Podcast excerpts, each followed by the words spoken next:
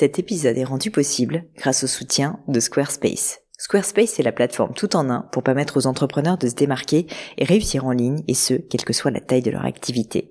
Pourquoi est-ce que j'ai choisi Squarespace comme sponsor du podcast? D'abord parce que je sais qu'ici vous êtes très nombreux à entreprendre, avoir un podcast ou un projet qui nécessite d'être valorisé sur un site web. Et que Squarespace propose des outils vraiment simples d'utilisation pour avoir un site beau, propre et efficace en un minimum de temps. Quelques exemples de fonctionnalités, des templates de sites web personnalisables et adaptatifs pour créer des sites beaux et design en un temps record, l'outil email, le nerf de la guerre pour développer votre activité et communiquer avec vos clients, ou encore leur outil SEO intégré pour émerger sur Google sans être un produit métier. Alors si vous voulez donner à votre business toutes les chances de se développer, je ne peux que vous recommander d'aller sur le site squarespace.com. En plus, Squarespace vous offre moins 10% sur votre première commande de site web ou de domaine avec le code Pauline. N'hésitez pas et rendez-vous sur squarespace.com, code Pauline.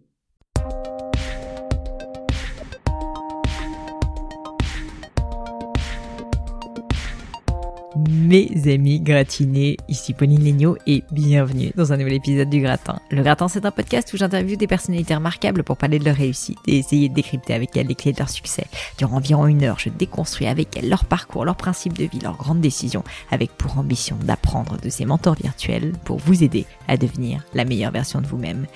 Et dans cet épisode, j'ai le grand plaisir de vous présenter, si vous ne la connaissez pas encore, Maeva Amadouche. Si l'épisode vous plaît, n'hésitez pas à la suivre sur Instagram et pourquoi pas aussi à lui faire un petit coucou. Je vous laisse son compte. C'est tout simplement Maïva-du-8 à ma douche. Je vous mets en tout cas tout ça dans les notes de l'épisode. Alors alors, qui donc est cette Maëva Amadouche Oui, je suis en train de me frotter les mains en vous disant ça. Sept fois championne du monde de boxe féminine, Maëva trouve malgré tout le temps d'être en parallèle de ses entraînements policière au sein de la compagnie de sécurisation et d'intervention de Paris. Laissez-moi vous dire que c'est une brigade réputée pour intervenir sur tout ce qui est violence urbaine ou événements à risque et Maeva est l'une des trois femmes sur 250 personnes de cette brigade. Impressionnant, je pense que ça vous situe un peu le personnage absolument hors norme. Issue d'un milieu social très humble, durant l'adolescence, Maeva se cherche. Bagarreuse, dissipée, elle a besoin de canaliser son trop plein d'énergie et à 14 ans, elle va faire une rencontre qui va bouleverser sa vie, celle de Fabrice Chavard, son premier coach et son père spirituel, dit-elle, et tombe ainsi dans le monde de la boxe. Cela deviendra son échappatoire. Aujourd'hui, Maeva est devenue une icône du monde de la boxe. Elle est tout simplement inarrêtable. Comme vous allez le comprendre dans l'épisode, c'est pas du tout le fruit du hasard ou de la chance. Vous savez que j'ai un faible pour les interviews avec de grands sportifs parce que je trouve que leur discipline et leur abnégation pour une cause est absolument fascinant. Pour moi, le mental d'un grand sportif, c'est vraiment une source d'inspiration absolument inépuisable. Et avec Maeva, laissez-moi vous dire que vous allez vraiment être servi en la matière.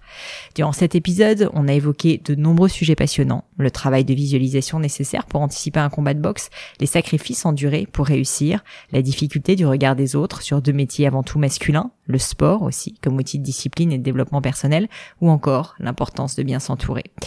Vous allez voir que derrière une image qui impressionne clairement, Maeva est vraiment une belle personne et avec d'évidence un vrai cœur d'or.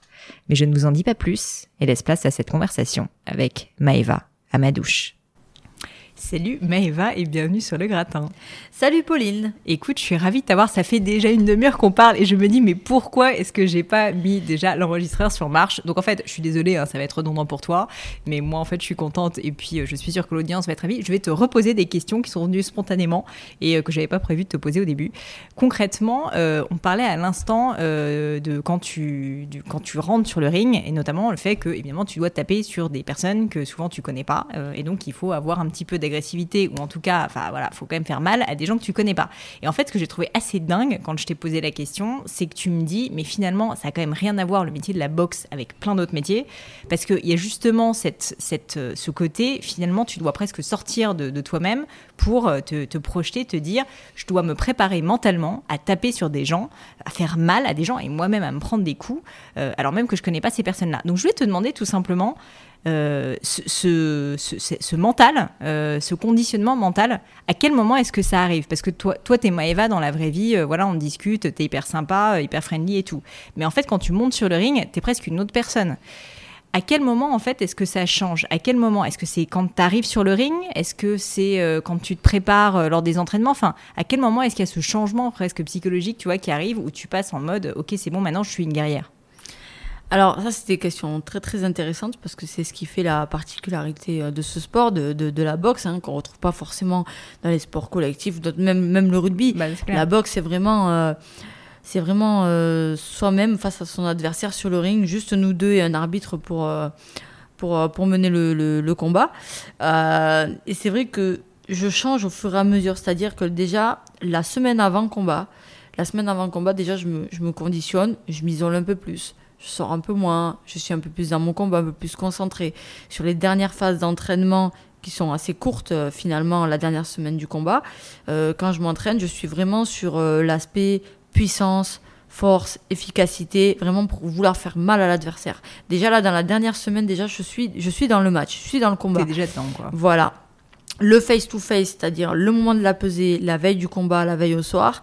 Déjà là, c'est la première partie du combat parce qu'on voit l'adversaire. Donc là, c'est un vrai truc, c'est-à-dire qu'il y a vraiment un moment physiquement où avant le combat, vous êtes. Il y a vraiment une confrontation à ce moment-là. Il y a une confrontation quand on croise l'adversaire, on voit son regard, il y a le face-to-face. Parfois, des fois, ça part déjà un peu en bagarre à ce moment-là, c'est compliqué. c'est vrai. Euh, il y a un jeu de rôle qui se met en place, c'est-à-dire un jeu de rôle. Euh, parce que notre adversaire, on sait que, on sait qu'elle va nous regarder, voir euh, comment on réagit, elle va nous jauger, euh, tout ça. Puis on va la regarder physiquement. Est-ce qu'elle est prête? Est-ce qu'elle a affûté? Est-ce qu'elle me regarde dans les yeux? Est-ce qu'elle baisse les yeux? Est-ce qu'elle a le sourire? Est-ce qu'elle est plutôt chaleureuse, bienveillante? Ou est-ce qu'elle est, elle montre, elle se montre déjà très agressive envers moi?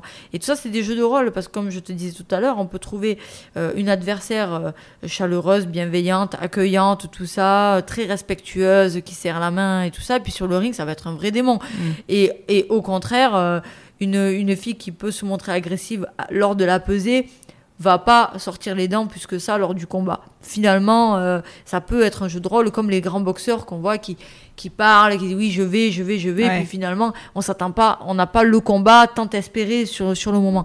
Ça arrive.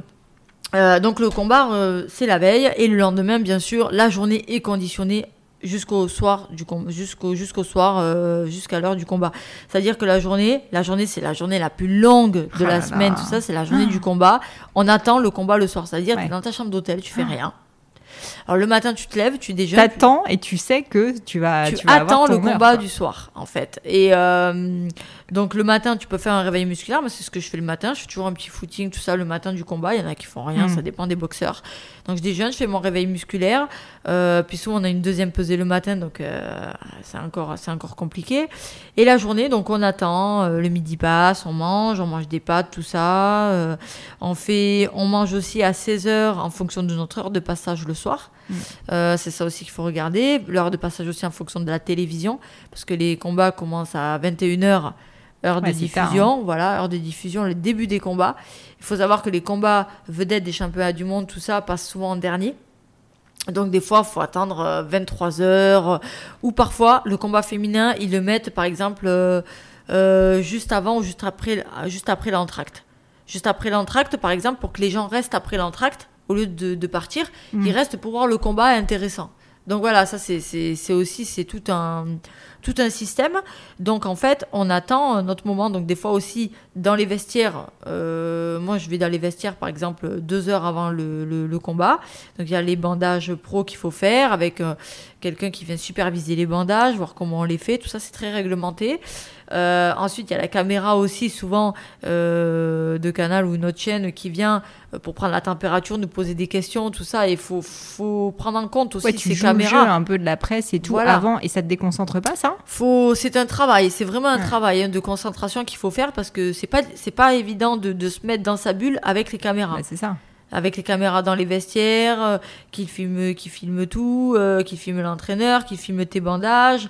Euh, T'as pas trop de, de, de, moments à toi isolés. Tu les as au début de ta carrière, mais après tu les as plus beaucoup. Bah voilà. Et puis moi, ce que j'aime bien faire euh, dans, les, dans les moments comme ça, c'est aller dans la salle discrètement, bien sûr, pour qu'on voit, prendre la température en fait, prendre la température du public. Parce que c'est un, un, moment de chaud, la boxe c'est un chaud. Et j'aime bien ressentir la chaleur dans la salle, euh, les cris, les, euh, les, le bruit des coups, la, la, la chaleur qu'on ressent, tout ça. Euh, c'est un moment très particulier dans, dans, dans les galas de boxe. C'est vraiment, vraiment une ambiance particulière. C'est-à-dire que les gens sont là pour voir des chaos voir des chaos, pour voir des gens tomber, pour voir des gens se faire mal. Et donc, c'est vraiment une ambiance particulière, Ouais, la boxe. C'est vraiment particulier. Donc, je vais dans la salle pour ressentir cette ambiance-là, m'imprégner de tout ça. Parce que c'est sûr que d'investir tout seul pendant des heures Hmm. à monter sur le ring, à rentrer comme ça avec une musique, tout ça, à- en, voyant les gens qui soit, soit qui t'applaudissent ou à l'inverse, euh, tu te tu t'en- t'entends que voilà t'es pas forcément apprécié, euh, tout ça, des insultes ou autre, euh, bref, et ça j'en passe et des, des meilleurs. Euh, et ça, il faut s'imprégner avant tout ça parce qu'en fait t'as l'impression qu'on te prend et qu'on te pose sur le Ouais, ring à c'est ce ça. moment-là. Et c'est particulier, c'est c'est Oui, il n'y a C'est- pas de. C'est ok, t'as la pesée, transition. mais il n'y a pas de transition. C'est Voilà. direct, bam, t'arrives, il y a 1000 personnes autour de toi et tu dois faire KO Voilà. quelqu'un. C'est quand C'est même. euh, clair. Donc tu t'échauffes, on met tes gants, on scotche les gants, tout ça. Euh, tu commences à t'échauffer avec l'entraîneur. Là, les caméras sont là euh, pour te voir t'échauffer. Après, t'entends qu'on t'appelle, on te dit bon, Maïva, c'est à toi. Dans, il reste deux rounds. Et on est toujours à l'affût du KO parce que des fois, s'il y a un KO avant, mais tu vas monter sur le ring un peu plus tôt. Hmm. Donc ça, faut le prendre en compte. Ok. Donc du coup, euh, Maïva, à toi dans deux rounds. Maïva, un round. Maïva, c'est à toi. Allez, on y va. Ok. Là, ça y est, la pression, elle est au top, au summum. Genre pic d'adrénaline de malade on te et dit, tout. voilà, c'est à toi de monter sur le ring, t'as juste envie d'aller dans les toilettes et t'enfermer à double tour. J'allais te poser la question, je veux savoir, mais est-ce que parfois là, tu te dis, oh là là, je crois que je me suis trompée, je peux rentrer chez moi. Oh. Qu'est-ce que je fais là? Et des fois, on, se- on se le dit, on se dit, mais en fait, mais qu'est-ce que je fais là? Dans quoi je suis allée me mettre encore? Surtout des combats comme ça, on sait que ça va être des combats durs, des gros combats. Donc on se dit, qu'est-ce que je fais là Vraiment? Je- Donc du coup, Et comment tu passes. Maëva, de qu'est-ce que je fais là à deux minutes plus tard Euh, en gros, tu as toute ton énergie. Enfin, j'ai regardé quelques vidéos de toi, on sent, mais tu es à 400% dans le moment, quoi. Tu es vraiment, tu es là et tu, tu, tu... on sent que tu qu'un objectif, c'est de mettre KO la personne en face de toi. Alors, comme on le disait précédemment, tu la connais pas en plus. c'est sûr. Mais je pense Comment que tu fais? le corps, le corps et l'esprit se mettent en sécurité à ce moment-là. Je pense qu'il y a, il y a un instinct de survie qui Mm. ressort de chaque personne dans ce moment-là. C'est ça qui est intéressant dans la boxe. Il y a un vrai instinct de survie, c'est qu'on se dit à ce moment-là, c'est soit la, soit elle, soit moi. C'est-à-dire soit je vais tomber devant tout le monde euh, et je vais prendre des coups et tout, ça va, ça va être très dur pour moi. Je vais passer un sale quart d'heure et là les minutes on les compte, les secondes on les compte, Ouais. tout est long dans ces moments-là. Soit c'est moi le boucher, c'est moi le boucher et c'est elle le veau quoi. Je veux dire à un moment donné, non mais c'est Non, mais faut dire les bête. choses telles qu'elles sont. non mais ouais, c'est ouais. bête à dire, mais c'est soit soit l'un soit l'autre. Donc à un moment donné, si on veut pas subir tout ça, il faut euh, faut faire les choses. Et donc à un moment donné, on n'a pas le choix en fait. On est jeté dans l'arène comme les gladiateurs des, des- ces gladiateurs des temps modernes, hein, les boxeurs. On est jeté dans l'arène et débrouille-toi tout seul. Tu es tout seul sur le ring. C'est ce qu'il faut se dire, quoi. Donc, à un moment donné, il peut se passer n'importe quoi dans ta vie de tous les jours, des déceptions, tout ça. Tu mets tout ça de côté. Il n'y a plus rien qui compte. La seule personne qui compte à ce moment-là, c'est l'adversaire. Il y a qu'elle qui compte, il n'y a que cette personne-là. Il faut te focaliser juste sur ça. Et ça, c'est euh, c'est vraiment, c'est il faut que tu trouves les ressources euh, en toi qui te permet d'avoir cette agressivité. Mm. Parce qu'un champion du monde de boxe, il est forcément méchant à un moment donné.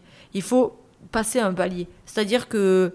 C'est la différence entre le, le- le bon boxeur et le champion du monde. Voilà. C'est-à-dire qu'on peut être technique et tout, il n'y a pas de problème. Mais il faut, il faut passer un cran au-dessus, c'est-à-dire euh, vouloir faire vraiment mal à son adversaire. Et soi-même, passer les difficultés du, du- du physique. C'est-à-dire le physique, des fois, on va prendre des coups qui vont nous faire mal. Euh, on va être à bout de souffle. Euh, Des fois, on va être là, non mais euh, je suis à bout là, je peux pas donner. Mais en fait, aussi, on va trouver les ressources. Et pour passer au-delà de ça, mais les ressources surtout mentales, en fait, Ouais. finalement. Parce que des fois, sur le ring, c'est tellement dangereux. Quand on prend des coups, qu'on se rend compte que la personne, finalement, des fois, on se dit waouh, ça frappe en face. Quand tu prends les premiers coups, parce que les gants sont durs, les bandages sont durs, on boxe avec du 8 et des petits gants. Les premiers coups que tu prends, ils marquent tout de suite. Donc là, on se dit tout de suite, monte les mains, surtout là, tu montes les mains, t'en prends un, t'en prends pas deux. hein. Donc euh, monte les mains et, euh, et quand tu sens que c'est dangereux, tu dis, euh, ouais, en fait, euh, vraiment d'esquiver, mais pas juste comme ça, c'est pour, ta, c'est Ouais, pour, ton bien-être à toi. pour ton bien-être à toi, il faut esquiver parce qu'en fait, ça va super vite. Sur un ring, en fait, au-delà de trois coups, euh, au-delà de 3-4 coups plein pot, un prix plein pot, euh, des fois un s'il est bien placé, mais au bout de 3-4 coups déjà c'est différent. Déjà, Mm. c'est- c'est-à-dire qu'au-delà de 3-4 coups, déjà t'es pas, t'es plus dans ton état normal, t'es Ouais. sonné déjà, et là, et là ça va vite, ça va très vite. C'est-à-dire que si t'as plus la lucidité pour bloquer ce qui arrive et faire face, là tu tombes. Mm. Donc en fait, il suffit de quelques secondes, quelques coups qui passent en trop que tu t'autorises à prendre, et là, ça y est, ça bascule. Le combat peut basculer d'un moment à l'autre. Et t'as beau être fort, hein. Ces moments-là, tout le monde a le même cerveau, tout le Mm. monde a la même tête. À un moment donné, si tu prends les mauvais coups placés au bon endroit, euh, tu tombes quoi. Tu tombes et tu peux être aussi fort que tu veux, tu tombes. Donc euh, faut être super humble, c'est-à-dire pas s'autoriser euh, à faire. certaines- Il y en a qui arrivent, mais moi je m'autorise pas à faire certaines choses sur le ring, baisser les mains, narguer, tout ça. Je fais pas trop ça. Moi c'est pas trop dans ma boxe. Il y en a qui le font. Il y en a qui le font. Moi je le fais pas. Je, je fais partie de ces de ces boxeurs qui sont simples, humbles, tout ça, mais qui, qui font le boulot quand on leur demande. Et, euh, et voilà, après il y a de tout, c'est ce qui fait aussi la spécificité de la boxe, c'est que chacun a sa personnalité, chacun vient avec sa boxe. Il y a autant de boxe que de boxeurs, quoi. Mm. Donc euh, chacun vient avec sa personnalité. Et ce qui est marrant dans la boxe, c'est que tu boxes comme tu es dans la vie de tous les jours.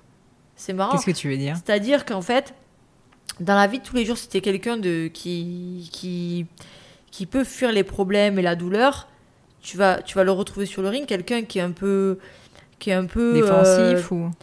Oui, mais quelqu'un par exemple qui comment t'expliquer, qui est authentique, qui est sincère, qui ne sait pas tricher. Qui ne sait pas tricher, tu vas le voir sur le ring parce qu'il va être authentique, sincère, il va pas avoir de vice. Quelqu'un qui est très vicieux dans la vie de tous les jours, qui, est truqueur, vicieux, tout ça, il va avoir ce vice-là sur le ring. Ce vice ce, de, de truquer, tout ça. Et euh, quelqu'un qui, est offen- qui, qui, qui est offensif, qui est authentique, il va rentrer dedans, il va être des fois généreux, généreux même en prenant des coups qu'il ne devrait pas prendre. Et souvent, ce qu'on voit sur le ring, ça reflète la personne, la personne en vrai, en vrai que- comme elle est dans la vie de tous Mm. les jours en fait. Et le ring, parce que sur le ring, tu peux pas tricher dans ta façon d'être intérieure, dans ton Ah oui, intérieur c'est puisque profond. t'es dans le réflexe. Tu peux pas quoi. tricher. Donc, ce qui va sortir dans ces moments, dans ces moments de, de dernier recours, ce qui va sortir, c'est ta vraie personnalité. C'est vraiment ça. Et t'as des boxeurs qui vont lâcher alors qu'ils pourraient finir, qui pourraient continuer.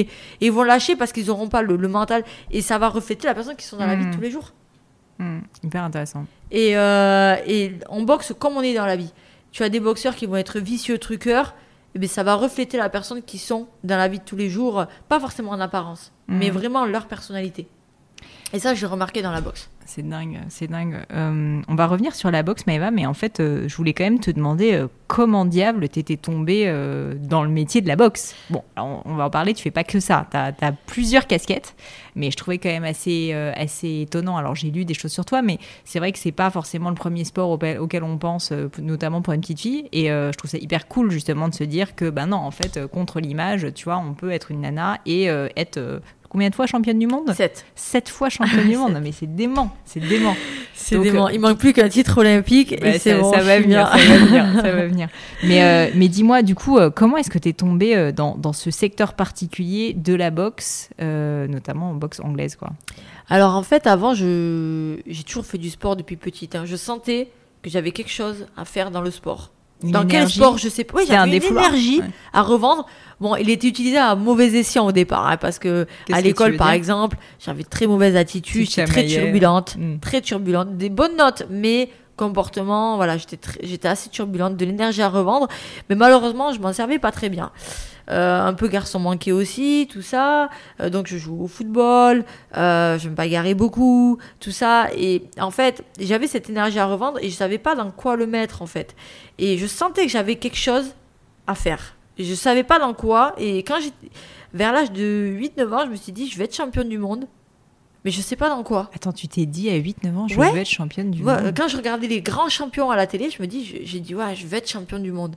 Je vais être champion du monde. Et des fois, j'étais devant la glace. Alors, on m'avait pas trop appris à boxer. hein. J'étais là.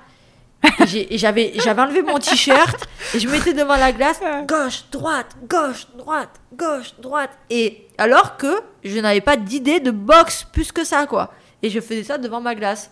À 8-9 ans, déjà, j'étais assez Mais bagarreuse. t'avais déjà commencé la boxe à cet âge-là? Non. Non, même pas. Non, Ouais, ça. mais comme j'étais un peu bagarreuse, tout ça, Ouais, ouais, c'était euh, venu un peu spontanément, voilà, il quoi. y a, il y a- il y il un grand qui m'a dit voilà, regarde, tu vois, quand tu mets un coup de poing, faut bien virer comme ça. Et donc, le soir, devant ma glace, je faisais ça. Et je faisais des pompes et tout, alors que je ne savais pas du tout pourquoi je faisais ça, quoi. Ok. C'est énorme.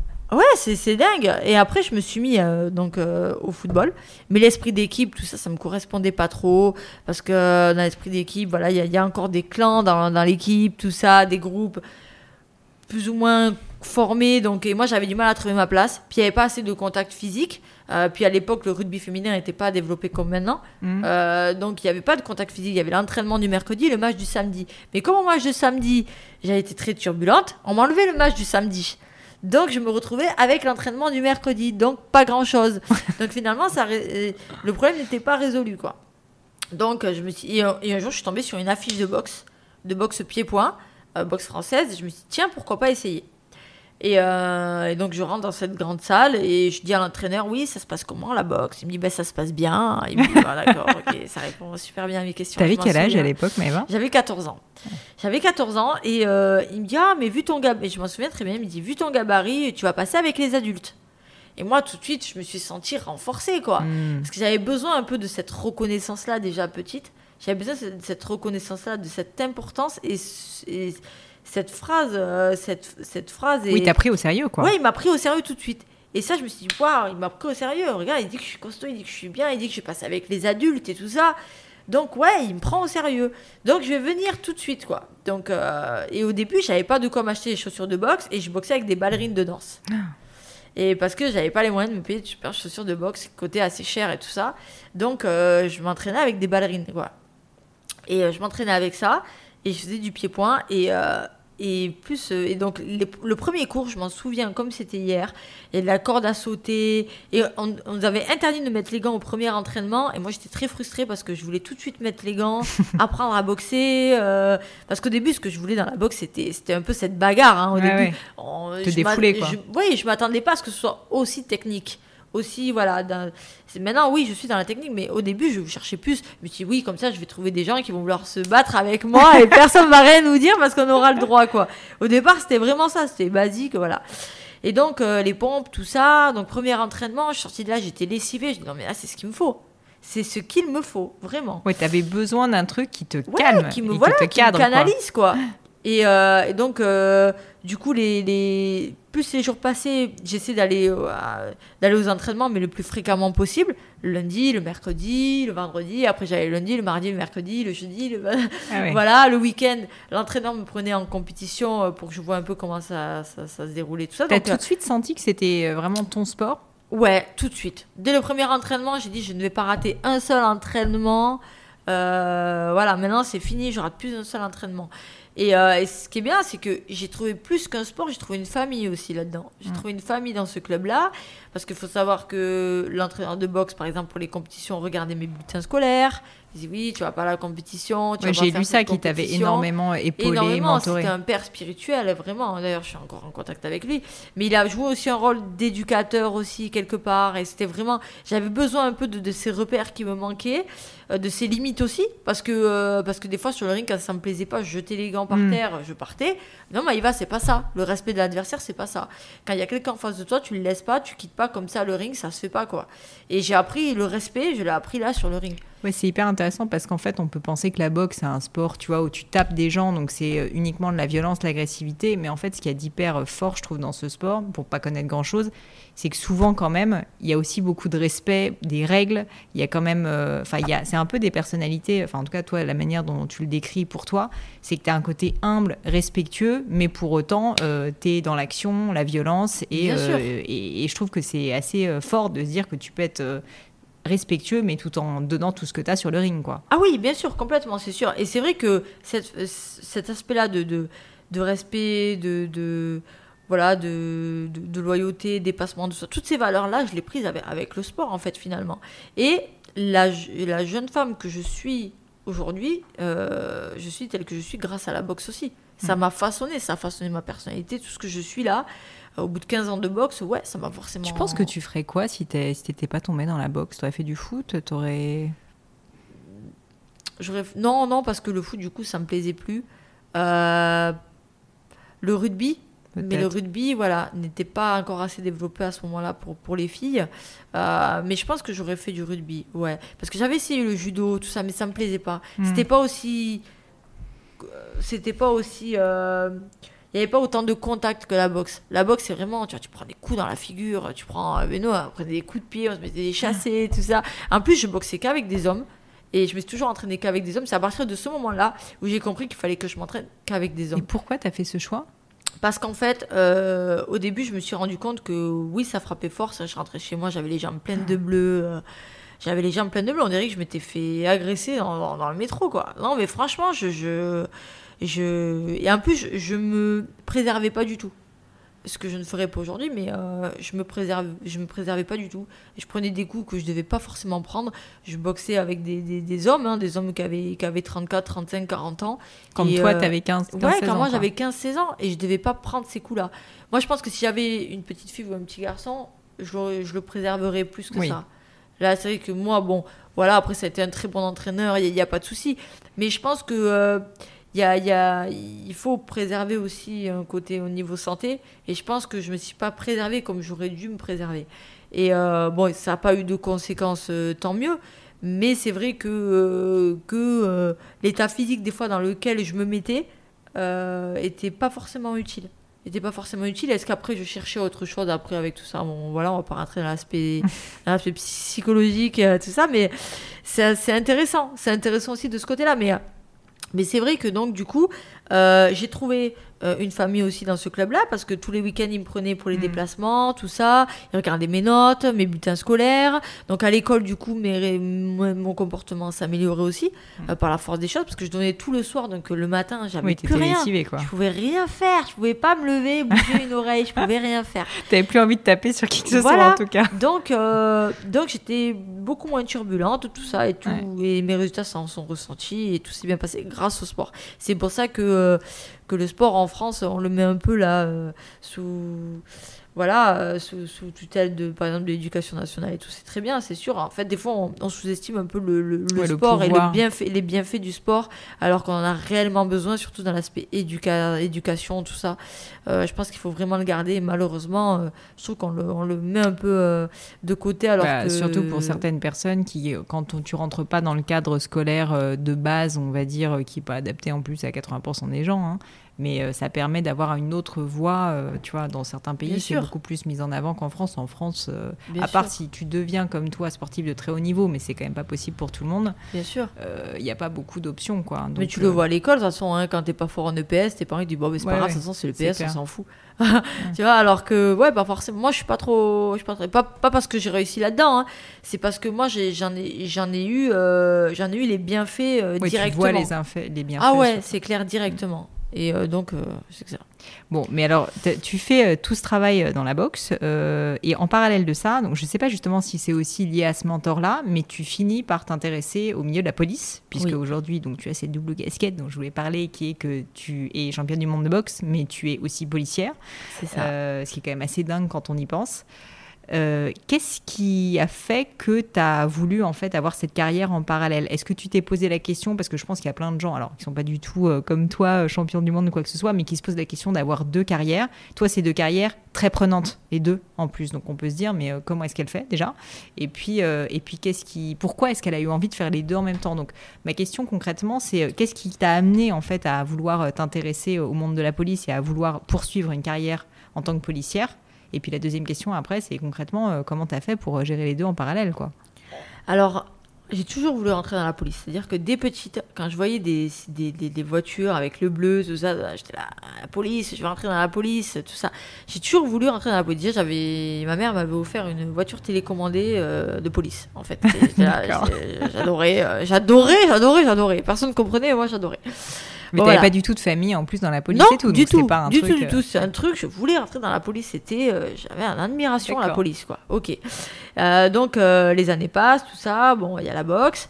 Et euh, donc euh, après le bac, euh, bon, je vais un peu en fac, tout ça, en attendant mon entrée en école de police, parce que là, je passe le concours. Dès que j'ai le bac, en fait, je passe le concours police, parce que je me suis dit pourquoi, pourquoi attendre, en sachant Oui, tu que c'est ce que je veux, faire. Voilà. Bon, donc je rentre. Ok. Euh, donc je, je fais, je passe mon concours et euh, et là, euh, je dis à mon entraîneur, de toute façon, si ça va pas, moi j'arrête la police parce que moi je veux boxer. Et au début, vraiment, la boxe, ça me prenait vraiment au trip. hein. Et, euh, et c'est là où lui, il, est- il, est- il a joué un rôle clé aussi, c'est qu'il m'a dit non, parce que la boxe, ça te fera pas manger. La police, c'est un métier. La boxe, c'est pas un métier. Donc au début, il m'a parlé comme plus, ça. en plus. Voilà, en plus, c'était un pied-point. Il. Et lui, il a vraiment pas parlé, voilà. Euh, il m'a pas parlé pour la boxe, même si j'avais des grosses qualités à ce moment-là. Il m'a dit non, assure ton avenir déjà, et après tu verras. Hmm. Donc, euh, je suis allée à l'école de police. euh, Je suis allée à l'école de police de Rouen ou Et euh, pendant l'année d'école de police, je m'entraînais tous les jours. Je m'entraînais tous les jours. Et cette année-là, j'ai fait, j'ai fait deux championnats de France en pied-point et en anglaise. Parce que du coup, je- tous les week-ends, je prenais une chambre d'hôtel sur Paris pour venir m'entraîner sur Paris tous les week-ends. Oh là là. Tous les samedis soirs, je prenais une chambre d'hôtel pour rester samedi, dimanche euh, sur Paris. Et, je, revenais à Rouen le, dimanche euh, après-midi. Et ça, je faisais ça tous les week-ends pour pouvoir aller m'entraîner le week-end sur Paris. Donc, je prenais une chambre d'hôtel sur Paris pour m'entraîner. Voilà. Et la semaine, ce que je faisais, c'est que toutes les, tous, les, tous les mecs qui venaient, par exemple, en, en stage euh, brigadier, officier de police judiciaire, tout ça, je venais avec mon sac sur le tatami. Il dit Oui, est-ce que je peux boxer avec vous? Oui, ben viens, viens, petite, viens, viens, viens. Oui. Et je l'ai cartonné. Je l'ai cartonné et euh, ils disaient Ah, c'est elle C'est elle, elle boxe trop bien, c'est elle Je leur ai fait la misère. Et c'est vrai que moi, ça m'a fait, ça m'a, moi, ça me faisait sourire parce qu'en fait, euh, Oui, je suis quand même petit gabarit, tout ça. Et euh, j'étais tellement passionné de boxe que j'avais quand même à ce niveau. Déjà, j'avais déjà un très bon niveau à ce moment-là. Et lui, il s'y attendait pas parce que je suis une petite crevette quand Ah même. Et il se dit, ah ouais, boxe trop bien. Et donc, en fait, à- toutes les semaines, je m'entraînais, je m'entraînais, je m'entraînais. Et euh, en dehors des, des- des heures de cours, donc ça. Et puis après, j'ai eu mon affectation à Agnières. Et ça a, ça a suivi son cours. Mais par exemple, quand j'étais en police secours, quand on commence à 6h30, je m'entraînais à 4h. Je m'entraînais à 4h du matin. Je prenais mon vélo, j'allais au commissariat parce qu'il y avait une salle de muscu au commissariat. Et ceux qui étaient à la brigade de nuit, ils me voyaient arriver à 5h du matin. Ils me disaient Mais qu'est-ce qu'elle mais qu'elle va fait dormir? Ouais. Pourquoi tu, te lèves, Pourquoi tu te lèves? Va dormir. Attends, si tu prends, tu prends, tu prends à 6h30, à 5h, t'es à la salle de sport. Mais euh, il y a un souci, quoi. Et on se moquait de moi, sauf qu'au fur et à mesure des mois, des années qui passaient, euh, bon, en fait, euh, plus personne se moque de moi maintenant, quoi. Ouais. Plus Personne, parce qu'en fait, je pense que dans tous les domaines, hein, je pense qu'arriver à un moment donné, quand on se donne les moyens de réussir, oui, on peut, on peut travailler à minuit, 2 heures du matin. Ouais, moi, ça me choque pas. À partir du moment où on a des objectifs bien, bien établis, bien clairs, ceux qui sont pas dedans, ils, ils peuvent rigoler, mais tu sais, je pense qu'ils rigolent pas longtemps quand ils voient les résultats que ça donne. Ils disent, ouais, finalement, euh, finalement, euh, ouais, elle est. euh, elle lâche pas le morceau et puis, puis, puis ça paye quoi, ça paye parce que les collègues qui se moquaient de moi hier, quand ils me voient aujourd'hui, ils font ah championne, viens, on fait Hmm. une photo, tout ça, oui oui, mais moi je m'en souviens. Après, Mais tu prends plutôt du plaisir à les avoir, tu vois, enfin, c'est-à-dire à ce qu'ils soient trompés. Euh, parce que tu vois, euh, bah, je, rebondis sur ce que tu disais tout à l'heure quand euh, il y avait les mecs euh, qui te, qui te disaient allez on fait de la boxe et qui pensaient qu'ils allaient te matraquer. Et puis finalement c'est toi euh, en deux secondes euh, qui, qui leur euh, met des pains alors que t'es comme tu dis crevette. Et je pense qu'ils s'y attendaient pas. J'imagine qu'il y a un certain plaisir quand même à montrer que c'est toi qui as raison et c'est eux qui ont tort. Ou en fait finalement parce que je trouve que souvent l'image que les gens nous euh, peut être assez décorrélée de qui on est vraiment et donc euh, montrer finalement à la personne que bah non en fait c'est pas parce que tu as cette apparence que c'est qui tu es Euh, je trouve ça assez fort tu vois comme message ben, les gens te mettent facilement dans des cases. c'est ça Ils te mettent dans des cases tout de suite sans comprendre le pourquoi, le comment. Ils font des raccourcis, encore plus maintenant qu'avant. Ils font des raccourcis tout de suite et ça, alors que non, quand on est passionné par quelque chose et tout, on se donne à fond. Et, euh, et je leur ai montré qu'ils avaient tort. Et plusieurs fois, même en école de police, euh, quand ils ont su que, que je boxais très bien, ils disaient oui, mais si elle boxe très bien, donc elle aura de mauvais résultats scolaires. Parce qu'en Mm. fait, on peut pas être bon en boxe et intelligent. Mm. Enfin, et être euh, intelligent et être euh, et sortir de bonnes notes. Je veux dire, à un moment donné, non. Je veux dire, on peut réfléchir devant un cahier et savoir boxer. On a toujours l'idée du boxeur un peu, un peu bête. Mm. Un peu... alors, alors que non, pas forcément. Ça aussi, c'est un... ça aussi, je me suis battue contre cette image-là. Contre cette image-là de, de, de boxeur un peu, un peu, euh, Oui, voilà, un peu, un peu à côté quoi. de ses pompes, quoi, Ouais. voilà. Euh, donc ça, et puis euh, la femme dans la boxe aussi, la femme dans la, dans la police. Non, je me bats aussi contre, contre, contre plein d'idées reçues, tout ça, et c'est- important de se battre contre ça. Donc oui, donc il y a eu cette, cette double carrière boxe-police. Donc je me levais à 4h du matin, il y a eu des moments très difficiles pour que je puisse faire les deux en parallèle. Il y a plein de, de, de, de- de personnes qui arrêtent le sport parce qu'ils doivent choisir entre Ouais. Le métier et le sport, entre clair. leur métier qui les fait manger tous les jours, quoi, et le sport. Et moi, j'ai pas lâché. J'ai pas lâché à ce moment-là parce que je voulais faire les deux. Donc le soir, je me couchais à 19h pour me lever à 4h pour aller faire ma séance. Et après, j'allais l'après-midi aussi faire ma séance. Et les- ma vie, c'était boxe, police, boxe, police, boxe, police. Et c'était que ça, quoi. Et quand on y réfléchit, Maëva, tu dirais que ça t'a mis combien de temps? Parce que je trouve que c'est intéressant justement que les gens visualisent les années avant que tu commences à pouvoir vivre de la boxe. Je ne sais pas si tu peux vivre de la boxe, mais aujourd'hui quand même, cette fois championne du monde, je peux imaginer quand même que ça te permet de gagner un peu d'argent. Mais combien d'années d'abnégation de lever à 4 heures du mat pour aller euh, t'entraîner avant que ça commence à te rapporter le moindre euro, quoi? Est-ce que tu comptes le début de quand j'ai Ouais, commencé ouais. à, à 14 ans? Bah ouais, ouais, complètement. Ok, donc 14 ans jusqu'à à peu près euh, 23 ans. J'ai mon premier titre de championne d'Europe à 24 ans. Donc euh, 10 ans, quoi. Là, ça, ouais, 10 ans. 10 ans 10 à t'entraîner euh, quasiment tous les jours. euh, Ouais, 10 ans. 10 ans parce que quand, moi, quand j'avais 14 ans, que je m'entraînais déjà sérieusement, le week-end, je courais. Et tu sais, j'ai grandi dans un milieu très modeste, euh, un quartier populaire, tout ça. Et moi, je me rappelle que les, les jeunes garçons au pied des immeubles, quand ils me voyaient courir euh, le week-end, ils disaient non, mais de toute façon, elle va vite s'arrêter de courir. Dans 2-3 dans, dans deux, trois semaines, euh, elle, elle- elle- elle va s'arrêter, quoi. Et, euh, sauf que je me suis jamais arrêtée et jusqu'au jour, jusqu'aujourd'hui, je cours encore, quoi. Et, euh, et ces mêmes mecs-là qui, qui tenaient les murs, aujourd'hui, quand ils me voient, ils disent, euh, ils disent Waouh, Maïva, t'es une vraie championne de boxe, viens, on fait une photo ensemble. Et j'en reviens toujours à ça. C'est que depuis petite, je me suis, je me suis battue sur, sur toutes ces idées-là qu'on a. Mm. Mais la persévérance, ça, ça toujours, quoi. On, a toujours cette, euh, ce retour. Et, euh, et je crois dur comme fer au travail, dans tous les domaines, tout ça. Et, euh, et oui, et je pense qu'il faut à peu près 10 ans 10 ans de, de, travail acharné où on est tout seul. hein.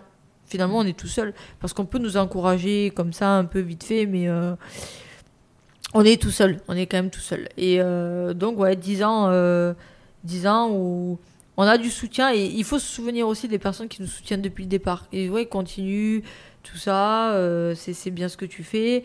Et à côté de ça, bien sûr, on est obligé de garder son métier qui nous fait, euh, qui, qui, nous fait manger, tout ça. Et euh, donc, donc voilà, au premier titre de championne d'Europe, 23 ans. Euh, là, j'ai, eu des détachements ponctuels aussi en, en équipe de France olympique. Championne d'Europe, et là, bon, après, ça a commencé à prendre de l'ampleur parce qu'on ne me prenait pas trop au sérieux. Et quand j'étais championne d'Europe, deux fois Mm. championne d'Europe, là, on a Quand commencé même, à dire, oui, bon, bon. là, quand même, euh, là, quand même, bon, on va commencer à la regarder, la petite, à voir ce qu'elle fait. Et euh, premier championnat du monde que j'ai fait en Belgique, c'était en 2015, juste avant les attentats du Bataclan, parce que je me souviens, parce qu'on était aussi sur les attentats du Bataclan euh, juste derrière. Euh, donc je m'en souviens. Et, euh, et là, ouais, premier titre de championnat, premier championnat du monde que je perds au point en Belgique. Gros combat, tout ça. Et euh, là, j'avais déjà passé un gros palier. Et euh, première défaite, une défaite finalement qui était assez enrichi- enrichissante pour moi. Donc euh, je passe le, cap de la défaite et là j'enchaîne les titres que j'ai fait ici donc sur Paris. euh, sur Paris, premier titre que je fais sur Paris, à Le Carpentier. Et après j'ai enchaîné les défenses, les défenses, les défenses. Et euh, jusqu'au moment là où je suis cette fois championne du monde. Et euh, j'attendais d'aller en Corée du Sud, à remettre mon titre en jeu en février. Bon, par la force des choses, ça peut pas se faire pour l'instant. Même les États-Unis, c'est des gros combats qui vont arriver là, qui vont se faire. On attend juste que les, les frontières rouvrent et tout ça. Mais il y a eu un gros chemin parcouru et c'est pour ça qu'il faut rester, il faut rester humble et tout ça sur ce qu'on fait parce que c'est beaucoup beaucoup de travail et euh, et voilà, faut croire en soi avant tout et euh, c'est le plus important. Si on revient, euh, Maëva, elle a, elle a double casquette euh, police euh, box. Euh, si je me trompe pas, aujourd'hui, alors j'ai lu, je crois que tu es dans une brigade donc, qui s'appelle la compagnie de sécurisation et d'intervention de Oui, Paris, c'est ça C'est ça. Qui est quand même assez musclée si je Oui. me trompe pas. Euh, et en fait, je trouvais ça hyper intéressant. Alors après, euh, je te mets à l'aise si tu veux pas en parler, mais ce côté euh, femme, quand même, moi je suis à fond pour euh, que les femmes aient de l'ambition, euh, se, enfin, s'assument. euh, et en fait, le côté quand même femme dans la police, je crois qu'en plus c'est une brigade où il y a quand même pas énormément de filles. Ouais, il y a pas énormément. C'est c'est un choix qui est assez fort. Est-ce que c'était important pour toi, au-delà du métier peut-être que t'aimes, mais tu vois, d'être presque un peu un symbole aussi, au-delà de la boxe, de se dire, bah, en fait, il y a des métiers que les femmes peuvent faire, euh, que ce soit dans la boxe ou dans la police. Et finalement, il n'y a pas de raison euh, qu'il n'y ait pas de femmes qui le fassent. Alors certes, tout le monde ne peut pas le faire parce que j'imagine que comme c'est sportif, euh, n'importe qui, enfin moi par exemple, c'est peut-être pas la bonne chose, mais euh, il n'y a pas de raison en fait qu'on puisse pas le faire. En fait, je pense que être femme dans la police, c'est dur déjà dans ce corps de métier, mais c'est aussi dur aussi face à la population. C'est-à-dire que quand, quand, tu te fais contrôler. Tu veux aux civils qui sont dehors Oui, voilà. Mm. C'est-à-dire, non, par, par, la population qu'on côtoie tous les jours en tant que policier. C'est-à-dire que quand, es, quand tu te fais contrôler par, euh, par trois femmes policières, c'est pas pareil que quand tu. C'est pas pareil, ça donne pas le même effet que trois hommes policiers.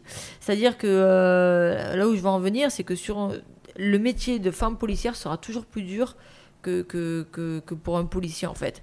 Parce que euh, c'est-à-dire qu'il y a tout le temps ce rapport de force quotidien, régulier que tu as sur le terrain et qui est là, qui est, qui est omniprésent. Et, euh, et c'est une lutte de tous les jours. C'est euh, c'est hallucinant. C'est-à-dire que toutes les personnes que tu vas contrôler, si tu es une femme, en fait, ils vont te répondre différemment ils vont pas te prendre au sérieux. Donc concrètement, ils, sont plus euh, agressifs. oui, voilà, ils sont, ils sont plus agressifs, plus irrespectueux. Tu leur demandes euh, de se mettre face au mur, eh ben, ils vont pas le faire. Ils vont pas le faire, ils vont tout, tout le temps chercher, euh, tout le temps sur la, sur, sur la défensive, le, tout le temps chercher le, le, conflit, le rapport de force avec la femme parce qu'ils ont du mal à recevoir une directive en fait qui est fondée. Mais si c'est une femme en fait qui leur donne, ils vont, ils vont mal le percevoir. Et ça, c'est un fait, c'est réel. Et c'est un gros souci qu'il qui, qui, y a aussi, c'est parce que, euh, en fait, des fois, on est obligé d'en venir aux mains, venir et euh, de monter le ton pour être, euh, pour être entendu et écouté, quoi. Et, euh, on peut pas lâcher. S'ils avaient en face d'eux, je pense qu'ils feraient moins les malins. Exactement. Et c'est arrivé plusieurs fois. À un moment donné, on est la police, on peut pas lâcher.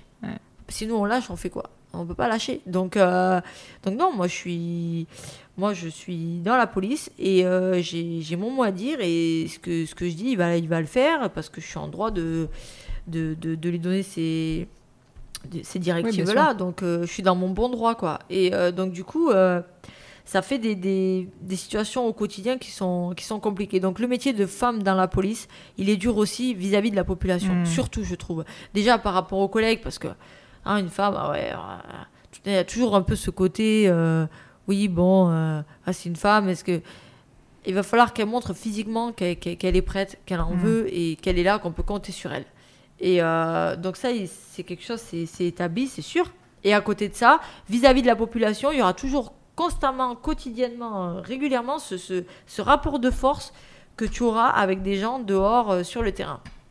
Et ça, c'est pas qu'une fois, c'est toute la journée. Mm toute la journée. Il faut monter le ton, et il faut, il faut hausser le ton, il faut être euh, strict dès, dès, dès le départ. Euh, et ça, euh, c'est une grosse difficulté qu'il y a pour les femmes dans la police. Alors, là, j'aimerais bien peut-être essayer d'aller au raid un peu plus tard. Cool. Tu sais que j'ai déjà eu sur le podcast un quelqu'un du raid. Ah ouais C'est génial. Ouais, c'est génial. C'était passionnant comme interview aussi. Mais je crois pas qu'il y ait de femmes, si? Alors, ils vont ouvrir. Ouais je pense, le, le, le, groupe d'intervention aux femmes, parce qu'il n'y a pas de femmes au groupe d'intervention du RAID. Alors pourquoi pas essayer, euh, pourquoi pas passer les tests après la boxe euh, Je pense avoir, euh, avoir le, le, bon profil et, vu que je suis passionnée par ce métier-là, je pense que ça me correspondrait. Après, après, il faudra voir après la carrière qu'est-ce que qu'est-ce que je ferai. Je peux pas savoir parce que là, je vise les prochains JO, ceux de 2024. Mm. Donc on va voir. Là, on n'y est pas, quoi. Mais euh, il y a de beaux jours pour, pour les femmes dans la police, et surtout dans les services spécialisés comme, euh, comme euh, le RAID, la BRI, tout ça. les femmes ont leur place. donc maintenant, c'est à, à elles de prendre les choses en main et de, de, de faire les choses. Mais vraiment, non, il y a vraiment beaucoup de femmes dans la police et ça tend vraiment à se. D'accord, à s'harmoniser, quoi. À s'harmoniser, quoi, vraiment. Après, ça reste quand même difficile et moi, je le dis, même moi, je le dis. Euh, par exemple, sur une patrouille de trois fonctionnaires de police, quand tu as deux femmes ou trois femmes dans la voiture, c'est compliqué de faire son travail. C'est comme je disais tout à l'heure, la relation que tu as avec la population, avec le public dehors, va pas être le même quand tu es trois hommes ou trois femmes en fait. Quand il y a trois hommes ou trois femmes. Et ça, c'est un, ça, c'est un fait réel. Et euh, je trouve que c'est dur. C'est compliqué de travailler quand il y a trop de femmes aussi. C'est compliqué de, de pouvoir travailler dans des, dans des bonnes conditions dehors. Hmm. Parce qu'ils en profitent un peu plus, en fait, dehors. Ils font des choses hmm. envers les femmes qu'ils ne feraient pas envers des hommes. Ouais, d'accord. Ça, c'est clair. Et euh, il y a l'aspect sécurité tout de suite qui rentre en jeu. Et, euh, et c'est compliqué parce qu'il va falloir tout de suite que, que tu, comme je disais tout à l'heure, que tu, que tu sois strict, que tu poses les bases directes. Parce qu'en fait, il faut rien laisser passer. Parce que sur une femme, ils vont s'autoriser beaucoup plus de choses. Juste pour qu'on comprenne, ensuite on terminera par revenir sur euh, le monde de la boxe, mais euh, donc cette fameuse euh, compagnie de sécurisation et d'intervention, en gros concrètement, c'est quoi son rôle? Et toi par exemple, à quoi ça ressemble du coup ta journée actuellement entre les entraînements à la boxe et puis le fait que tu es aussi à la police? Alors, mes journées Alors, il y a deux questions. Ouais, Qu'est-ce que c'est la CSI Compagnie de sécurisation et d'intervention. Nous, on dépend de la préfecture de police de Paris. Donc, en fait, on y on a plusieurs services au sein de la CSI. On a, on a les motards qui font de l'anticrime, anticriminalité, ok, qui sont euh, très performants dans leur domaine, qui s'occupent aussi beaucoup de routiers, mais qui font, qui font beaucoup de contrôles. Ils sont très réactifs parce qu'ils vont mm. très vite en moto, tout ça, et puis ils maîtrisent vraiment leur domaine. Il y a les bacs euh, en civil aussi. Euh, et en fait, on fait beaucoup d'anticriminalité. Donc, anticriminalité, c'est des, des, contrôles de police, contrôle d'identité. On cherche euh, du stup ou différentes infractions euh, liées aux stupéfiants, euh, au code de la route, tout ça. On lutte contre la criminalité tous les jours. Après, on a un service qui s'appelle le groupe de soutien opérationnel, qui est donc le GSO, qui est spécialisé dans les ouvertures de portes le matin. Ouverture de portes, forcenées retranchées. ils font aussi des opérations stup, tout ça également donc des grosses opérations, tout mhm. ça. Donc on a ce groupe-là. Et on a les compagnies tenues, donc euh, comme moi, là, donc là, qui, fait, qui sont le, qui est le, c'est le corps de la CSI. Et nous, en fait, on est dispatchés dans tous les arrondissements de Paris et on fait de l'anticriminalité. Anticriminalité, euh, contrôle d'identité, recherche d'infractions. Euh, on intervient aussi sur, euh, sur, sur les violences. On assiste aussi la police secours qui sont sur des missions police secours. On fait plein de choses. Après, on peut aussi être sur les mouvements Gilets jaunes. On a été aussi euh, réquisitionnés mmh, sur ces voilà, on a été sollicité sur euh, ces périodes-là où il fallait beaucoup de fonctionnaires de police. Donc on a été aussi, euh, on est aussi spécialisé, mmh. spécialisé dans le maintien de l'ordre. Donc assez tout terrain, quoi. Ouais, assez tout terrain, parce qu'en fait, on dépend beaucoup de l'actualité. En fait, tout dépend de l'actualité. Si mmh. demain tu as des attentats, on va, on va être beaucoup sur les attentats. On est équipé en lourd. Il faut savoir que dans la voiture, on a le matos lourd, gilet lourd, casque lourd, bouclier lourd. On a, on a aussi le matos pour euh, le maintien de l'ordre. Donc en fait, faut être prêt à ah, agir voilà hyper à plus, voilà hyper nous on dépend de la préfecture de police donc en fait on dépend on est collé à l'actualité. Tout ce qui se passe dans l'actualité nos missions vont dépendre de l'actualité. Tu peux faire ça le lendemain tu vas faire carrément autre chose en fait. Ça c'est la CSI c'est le, le, le, point fort de la CSI c'est la mobilité et euh, l'adaptabilité entre guillemets à la situation. Mmh. Et du coup, euh, concrètement, euh, tes journées, ça ressemble à quoi Voilà, ça c'est la deuxième question. Alors les journées, ce matin, euh, par exemple demain matin, je prends à 7 heures.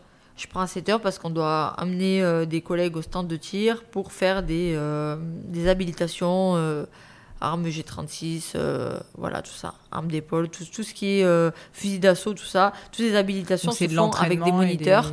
Voilà, un stand de tir, un stand de tir, on leur montre toutes les règles de sécurité pour avoir ces armes-là, pour être habilité. On les fait tirer, tout ça, donc ça prend un peu de temps. Euh, donc ça, ça c'est euh, pour demain 7h. Alors ce que je fais, c'est après le boulot, ben, je vais au sport. Forcément. Mais donc en fait, le boulot, c'est de 7h à quelle heure, par exemple, demain? Là, et les horaires changent en fonction hmm. de la mission. Ouais, là, c'est de, 7h jusqu'à 14h. 14h, je vais partir, voilà. Faire euh, mon sport, tout ça. Et donc quand tu dis mon sport, tout ça, ça veut dire que de 14h à quelle heure euh, tu fais un entraînement par exemple En fait, je rentre chez moi, je rentre chez moi, je me pose un peu, ouais, je fais de 16 à 18 parce qu'il faut savoir qu'on rentre de stage. En fait, moi des fois, je pars 11 jours en stage, je reviens, j'ai une semaine, après je repars à l'INSEP, une semaine à fond. Hmm. Et en fait, euh, voilà. En fait, là, j'ai un temps aménagé, ce qu'on appelle le tiers-temps qui est mis en place par la police nationale en collaboration avec le ministère des Sports ministère de l'Intérieur, ministère des Sports. En fait, euh, comme je suis sur les qualifs des Jeux Olympiques, hmm. j'ai un détachement. Voilà. J'ai un, un, détachement adapté justement pour que je puisse me préparer. Hmm. Parce qu'en fait, toutes les compétitions qu'on a à l'étranger, je peux pas être au travail, à l'étranger, faire tout en même temps. Surtout là, avec euh, toutes ces facettes que, que, j'ai, quoi. Boxe olympique, boxe pro, euh, travail. Je je peux pas être partout. Donc en fait, c'est un système qui est mis en place par les ministères pour nous permettre euh, de, de, voilà, de, de, faire nos performances et de, de faire notre carrière sportive. En fait, c'est un peu les contrats images de la police nationale qui mm. sont maintenant, en fait. Voilà. Ils ont ça aussi dans l'armée, mais c'est la police. Au-delà de l'entraînement, un aspect, tu as évoqué brièvement, et puis on en parlait un petit peu juste avant de commencer l'interview, qui, qui paraît hyper important dans les métiers de combat. Enfin, j'avais déjà parlé à d'autres personnes qui font de la boxe, c'est toute la gestion du poids. Euh, et de l'entraînement, quoi, globalement physique, enfin le fait d'être en bonne forme physique. Ça, en fait, si du coup, ça me permet de faire un peu une transition justement à nouveau sur la boxe, euh, je voulais savoir en fait euh, si parce qu'on a un peu cette sensation que le boxeur, il passe sa vie, en fait, à penser à son poids pour pouvoir être sûr de pouvoir rentrer dans le cadre, enfin, dans sa bonne catégorie. Et toi, en plus, comme tu es dans une catégorie euh, super plume, euh, ben, en fait, tu es obligé d'être hyper fit en permanence. Donc, je voulais savoir, en fait, si cette hygiène de vie, au-delà de la partie sportive, elle était, euh, ben, en fait, permanente pour toi. Est-ce que c'est un sujet? Est-ce que tu es obligé de très freiner parce qu'en fait, ça te saoule, tu bien te faire une glace de temps en temps et un morceau de gâteau et qu'en fait, non, tu peux pas? Enfin, globalement, pour qu'on comprenne tu vois, euh, quand on est nous, pas des athlètes, euh, ça veut dire quoi mentalement en fait? C'est quoi les sacrifices ou pas? Mais euh, je veux dire, l'hygiène de vie que tu dois avoir, est-ce qu'elle est aussi importante que ce qu'on peut imaginer? Est-ce que c'est un peu la vie de moine, tu vois, telle que on peut l'imaginer quoi? Alors, moi, je suis un cas particulier. Alors, t'es bien tombé. C'est-à-dire parce qu'en fait, avant un, boxe olympique, j'étais à moins de 57 kilos. Donc là, j'étais vraiment sur la phase régime, régime strict. C'est-à-dire, euh, tu as faim toute la journée, tu as soif toute la journée. C'est-à-dire, tu tires sur l'eau, tu tires sur la nourriture et tu tires sur l'eau. Tu as soif, tu as faim, donc ton comportement tous les jours est, euh, euh, est, influencé par, par ça. C'est-à-dire que tu es irritable tout au long de la journée t'es es irritable, t'es pas bien dans tes baskets, t'es pas bien dans ta peau. Parce que moins de 57, je suis désolée, c'est moins de ton poids normal en fait. Ça oui, voilà, après ça, Dépend, ça dépend de, de chacun, mais pour mm. nous, avec la, la, capacité musculaire que l'on a, la masse musculaire que l'on a, oui, c'est compliqué. Forcément, pour une femme de 1m62, c'est pas forcément dur de faire 57 kg, mais ça dépend de, de, de chacun, mm. de la masse grasse de chacun et tout ça. Ok, donc c'est un poids que j'avais beaucoup de mal à faire. Et sauf que bah, le soir, tu manges pas, tu sautes des repas. Euh, le problème, c'est qu'après, en dehors des, des, des, combats, en dehors des compétitions, ben, tu fais un peu comme des crises de boulimie, tout ça. Tu manges, tu as des comportements vraiment. Euh, voilà, c'est. Mais qui est un vrai sujet, je crois, pour les sportifs. Hein, quand même, l'alimentation, c'est terrible parce que sujet. tu te réfrènes tellement que c'est terrible. C'est un vrai sujet. Et donc, du coup, j'ai décidé, moi, de pas jouer ce jeu-là. Je me suis dit, tiens, je vais me mettre dans, dans, des, euh, dans des catégories de poids où je suis à l'aise, en fait. Pourquoi? Parce que j'ai la puissance pour être dans ces catégories mmh. de poids-là. Donc à un moment donné, on va pas me faire descendre. Si moi je fais ma place dans cette catégorie-là, je vais pas descendre. Donc après, ça, ça, faut faire sa place quoi. Donc un mois, donc en, en pro, je me suis mis en super plus donc moins de 58 kg 900. C'est précis, 927. C'est assez précis. Et euh, donc les peser, c'est le soir, donc on fait attention, tout ça, voilà. Et, en, et je suis en poids léger, donc moins de 60 kg pour la boxe olympique. D'accord. Voilà, donc c'est deux catégories qui se chevauchent un peu, voilà. mais pour moi, tout se passe bien parce que c'est un poids euh, que, que, j'ai euh, au quotidien. Donc en fait, j'ai une alimentation assez, assez stricte euh, au, quotidien, mais pas si stricte que ça. C'est-à-dire que si je veux me faire un bout de gâteau, je me fais un bout de gâteau, quoi. Je mange le bout de gâteau. Parce que si tu manges pas ce bout de gâteau-là, ok, ben après, tu vas vouloir en manger 10. Parce que c'est une frustration qu'on se crée. Et ça, il faut faire très attention à ça pour l'avoir vécu. Et c'est pour ça que beaucoup de, de, boxeurs, après, font le yo-yo et reprennent du poids derrière, tout ça. Énormément de poids d'ailleurs. Euh, parce qu'en fait, on, on, voilà, le, corps, après, se met en sécurité, fait des réserves. Hmm. Et le mental aussi, le, voilà, on, fait des réserves. Vous brûlez tellement en plus pendant les entraînements. Oui, voilà. Et c'est très dur. moi, par exemple, par faim, des fois, je dormais très mal la nuit. La faim te réveille à 4 heures du matin, tu te réveilles parce que tu as faim. Et comment tu fais? Tu as faim, il est 4 heures du matin, tu es dans ton lit, tu as faim et tu n'arrives pas à t'endormir parce que tu as faim et tu peux pas manger. Et c'est terrible. Hein. Moi, ça aurait pu me faire arrêter la boxe. Le, poids aurait pu me faire arrêter. Pourtant, j'aime la boxe, hein, je, suis passionnée, voilà. Mais le poids aurait pu me faire arrêter la boxe. Parce qu'en fait, j'étais malheureuse avec cet aspect poids. J'étais triste. Je pensais qu'au poids quotidiennement, je pensais qu'à manger. Au quotidien, je pensais qu'à la nourriture, qu'à boire, en fait et euh, qu'à boire et à manger en fait. Parce et... que là concrètement, euh, je sais pas si, enfin je pense que tu dois savoir, mais le, pour, arriver à ton poids juste au niveau de la boxe, ça veut dire que tu as combien de pourcents de masse grasse à peu près? C'est rien. Bah, là je dois être à, là je dois être à 20%. Ouais, mais si pour une femme. Pas... Oui, pour une femme, un, homme, un homme bien affûté, c'est, on va dire, c'est 10. Une femme, c'est 20. Voilà. Et là, c'est on va dire, c'est c'est l'aspect athlétique, ok. Après, il y en a qui vont plus bas, autant dans les hommes qu'ils peuvent aller au, en dessous de 10%, Mm. et les femmes peuvent aller en dessous de 20%. Ok. Mais après, on on, peut- on peut le faire, bien sûr, on peut le faire. Mais après, justement, faire attention à cet aspect yo-yo, tout ça, les périodes de sèche. Il y a beaucoup de, sport- de boxeurs qui, qui jouent sur l'eau au dernier moment. Les derniers jours, ils jouent vraiment sur l'eau. Pour descendre, descendre, ils mettent le KO, ils jouent sur l'eau, tout ça. Oui, Mais c'est transpire pas- et tout. Oui, voilà, voilà. Après, on perd, on perd, on perd de la flotte, on perd des, des sels minéraux, on perd plein de choses. Donc, c'est, pas, pas une vraie solution Mm. en soi. Moi, je- et une fois, il y a un journaliste de l'équipe qui m'a dit Mais Maïva, c'est pas vrai, c'est pas ta catégorie. Parce que t'es la seule boxeuse que je connais qui est au poids tout au long de l'année. Ouais, mais à la fois, si ma puissance de frappe euh, est, est- est suffisante pour être dans ces cette, cette catégorie de poids-là, pourquoi je vais souffrir à descendre Mm. et tous les boxeurs le font. Pourquoi je vais souffrir à descendre encore en dessous alors que je suis bien et que, et que je, m'en trouve, je me retrouve encore plus fort dans ce moment-là? Parce qu'il faut pas oublier aussi qu'il y a l'aspect blessure. Je me suis beaucoup blessée. En moins de 57 kilos, il y a des fractures de fatigue au calcanéum, voilà, euh, talon, tout ça, au poignet, euh, des tendinites. Tu te coinces au dos parce que tu, tu bois pas assez, tu te coinces et tout. Et franchement, c'est euh, sans, sans parler surtout de l'aspect psychologique. euh, qui, qui font que oui, en tant que femme, tu es plus indisposée parce que tu manges pas assez, ton corps il se met en sécurité totalement. Et non, c'est moi je trouve que c'est. Non, non. Après, les entraîneurs nationaux, tout ça, c'est pour ça qu'il faut se méfier de ça aussi, c'est que chacun, dans ces moments-là, le sport, ça reste euh, un business entre guillemets, chacun voit son intérêt, Hmm. comme dans tous les domaines. Il faut faire très attention à être bien entouré. Dans le sport, c'est très, il faut être très bien entouré parce que euh, les entraîneurs ne sont pas toujours là pour notre bien. Bah, pas pour ton bien-être long terme, en tout cas, quoi. Voilà, ils sont là pour les résultats. Mm. Ils sont pas là parce qu'ils nous apprécient forcément ou pour notre bien. C'est ce qu'il faut se dire. Donc il faut savoir se protéger, prendre soin de soi, tout ça, et, euh, et pas forcément écouter euh, les on-dit ou suivre le mouvement. Parce que finalement, quand tu es plus performant, ces personnes-là ne te regarderont pas. Et Donc, ça, Maëva, comment t'as fait, enfin, tu vois, en tant que, entre guillemets, jeune fille, en plus, quand t'as commencé la boxe, t'avais 14 ans, comment tu as fait à un moment donné pour te dire, non, en fait, là, faut pas que j'écoute cette personne, je vais prendre ma décision, et ma décision, c'est que mon poids, c'est ça. Est-ce que tu as eu des personnes qui t'ont guidé, des mentors, euh, tu vois, euh, ton entourage peut-être, euh, ta famille, enfin, ou c'est juste un truc personnel, des livres, je sais pas.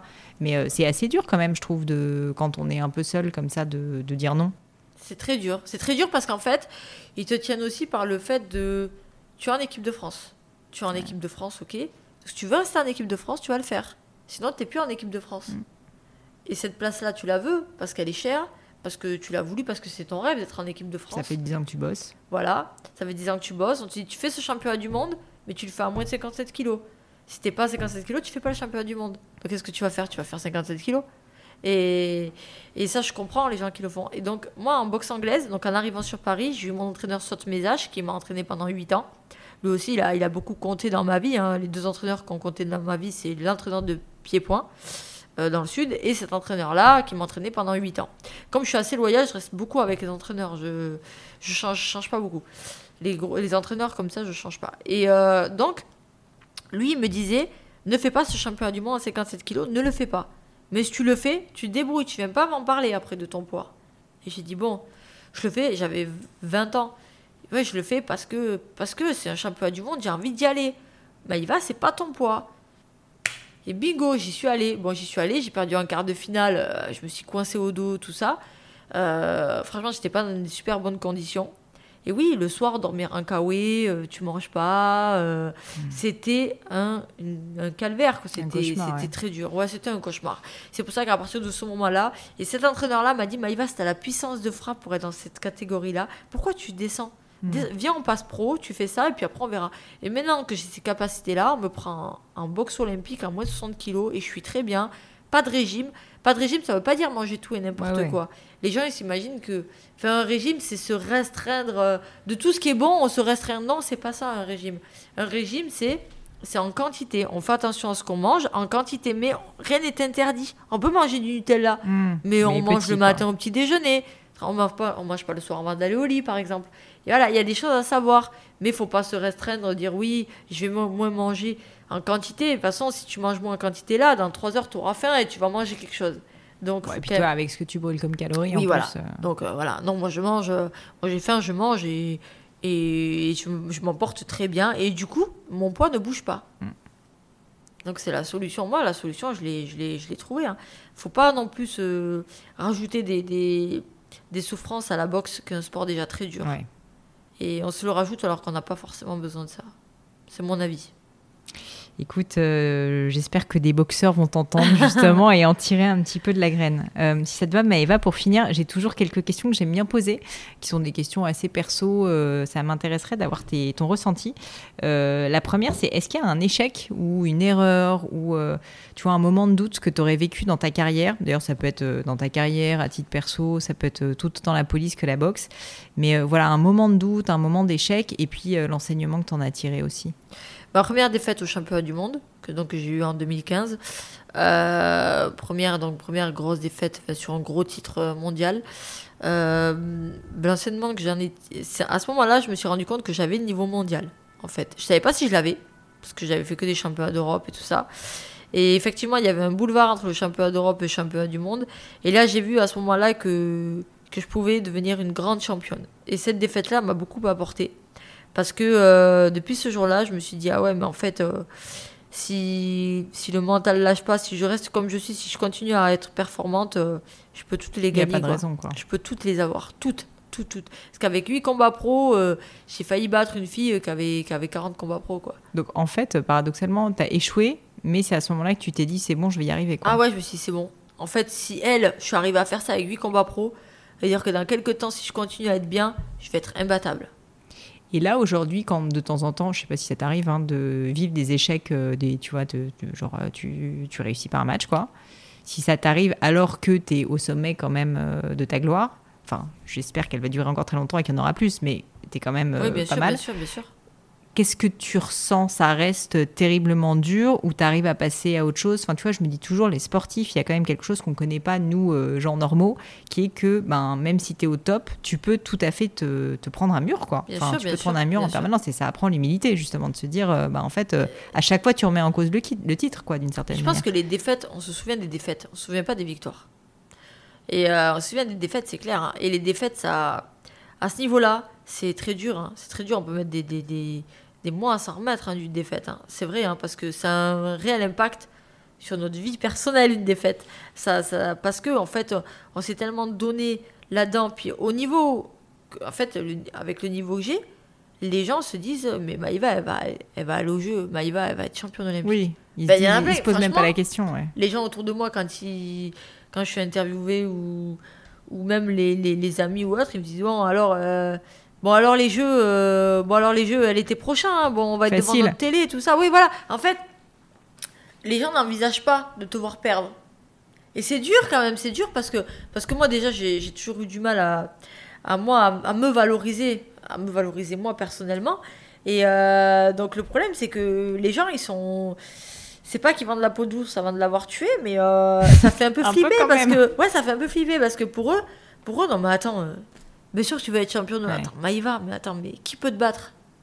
Et toi, t'as peur de ça? Parce que toi, tu sais que tout peut t'arriver, tout peut, tout, tout peut tomber à l'eau à un moment donné. C'est un combat amateur, c'est 9 minutes hein, un combat olympique. 9 minutes, en 9 minutes, euh, tu peux passer à côté de ton combat. Le premier round, il y a 3 rounds. Hein. Oui, t'es pas dedans. euh, Trois rounds, tu peux passer à côté direct. Là, trois rounds, euh, c'est plié, t'as rien vu, t'as perdu.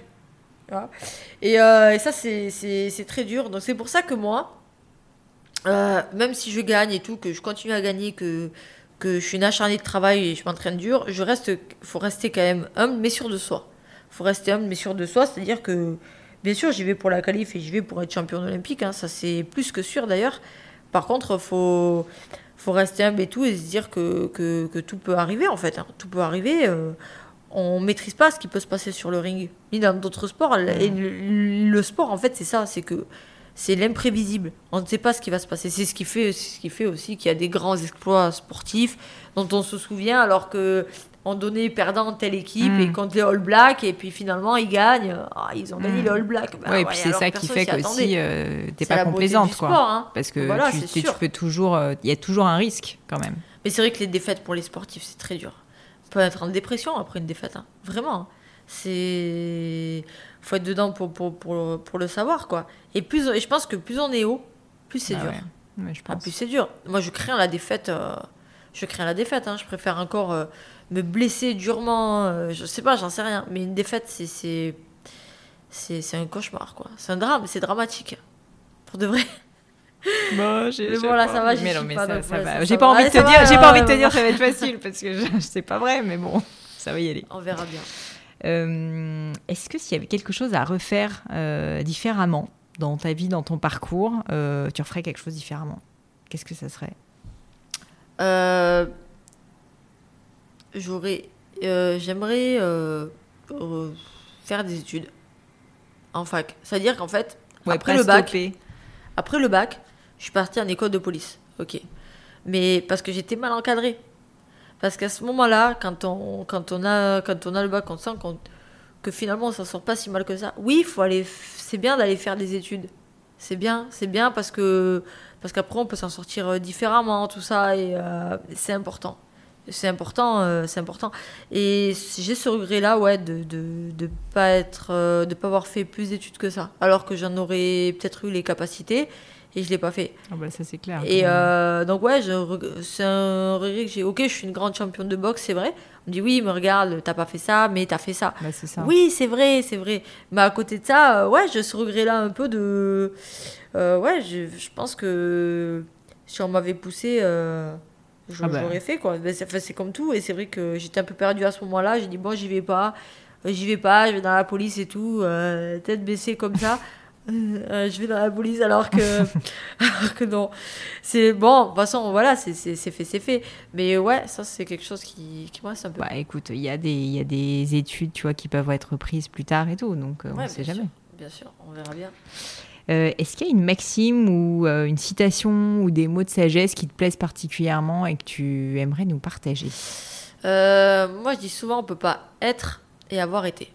C'est-à-dire que être et avoir été. être avoir été, c'est-à-dire que euh, tu as beaucoup de boxeurs. Je parle de la boxe, mais ça, ça rentre dans le cadre de la, dans la vie de tous les jours. hein. C'est-à-dire que euh, on, on a été champion, ok, mais on n'est plus champion. Il faut laisser la place aux autres. Hmm. Et on veut pas arrêter sa carrière, on veut pas arrêter, on veut continuer à monter sur le ring, faire les combats en trop qui vont, qui vont nous abîmer ou qui vont faire que qu'aux yeux des gens, on n'est plus le grand champion qu'on était parce qu'on refuse de s'arrêter. Et il y a plein de champions qui, qui ont fait les combats en trop euh, parce qu'ils ont refusé de s'arrêter. Euh, Usain Bolt, quand il a fait sa dernière finale du 100 mètres, ok, tout le monde, tout le monde était là devant la télé, euh, Ah, le pauvre et tout, c'est vrai. Alors que c'est Usain Bolt, avec tout ce qu'il a fait, il aurait pu s'arrêter là. C'est Mhm. dommage. On, on peut, à un moment donné, il faut, faut, faut et c'est dur pour un champion dans n'importe quelle discipline, hein, de, de, de, de s'arrêter, de dire euh, stop, j'ai eu, ce que, ce que, j'ai eu mon temps. Maintenant, il faut que j'arrête, il faut que je laisse la place aux autres. Euh, ils ont beaucoup de mal, et beaucoup dans, la boxe, et ce qui fait que parfois, des fois, on voit des, sportifs en dépression ou vraiment finir très mal après leur carrière, parce qu'ils n'ont pas prévu l'après, ils sont plus champions. Et ils sont plus champions, et, euh, ça, c'est quelque chose, c'est une petite mort, entre guillemets, en soi-même. hein. C'est une petite mort qu'il faut, faut vraiment. euh, qu'il faut arriver à, à anticiper quoi, pour pas être surpris au moment où ça arrive quoi.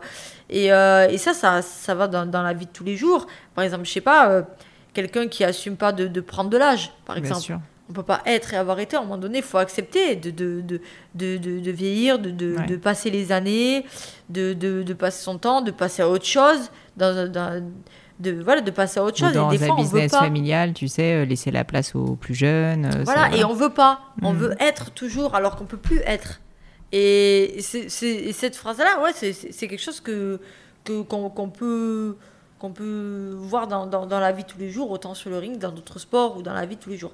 Et, euh, et c'est, c'est assez. euh, c'est quelque chose qui, qui me touche parce que j'en vois beaucoup autour de moi des fois Mm. qui, qui s'obstinent et tout, qui essaient de, qui veulent pas laisser passer le truc alors que c'est, c'est plus pour eux, quoi. Ils veulent pas tourner la page. Mm. Et c'est dur, c'est très dur. Voilà. C'est très juste, en tout cas.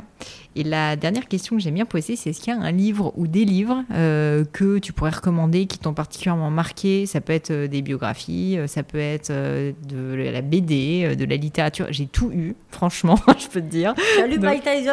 Non, mais il paraît qu'il est vachement Mike. Tyson. ouais, donc j'ai lu son livre Mike Tyson. euh, Et alors, ça t'a... Très, très, très beau livre parce qu'en fait, euh, c'est là où on voit les failles d'un grand champion. Hein. On voit ses failles aussi. Et c'est quelqu'un. J'ai lu son livre, j'ai regardé son film aussi. Mm. Euh, on voit toutes ses, toutes ses faiblesses et son hypersensibilité. Quelqu'un, quand il fait une interview ou quoi, on, il pleure. Ouais, ouais, il a l'air euh, très, euh, très sensible. Très sensible. Et pourtant, sur le ring, c'est un monstre. C'est un monstre et tout. Et, et, ouais, très sensible. Et en fait, finalement, il a été, il a été mal encadré.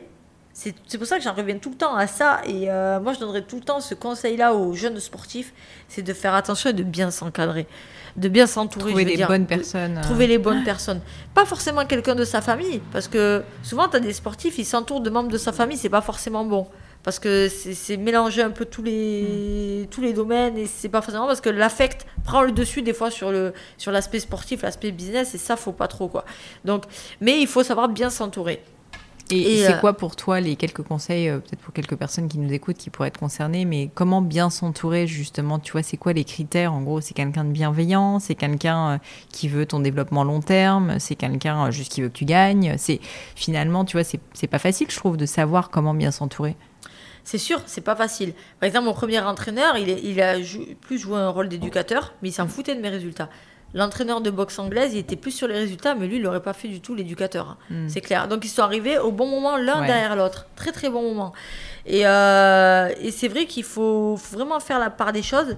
C'est-à-dire, quand, quand, on sent que quelqu'un est, est pas forcément bon et veut pas forcément notre bien, il faut savoir changer d'entraîneur, il faut hmm. savoir changer son entourage veux dire, en boxe, par exemple, il faut savoir euh, avoir euh, un agent sportif, par exemple, qui défend ses intérêts. Et je parle dans le boxe, je parle dans d'autres sports. Hein.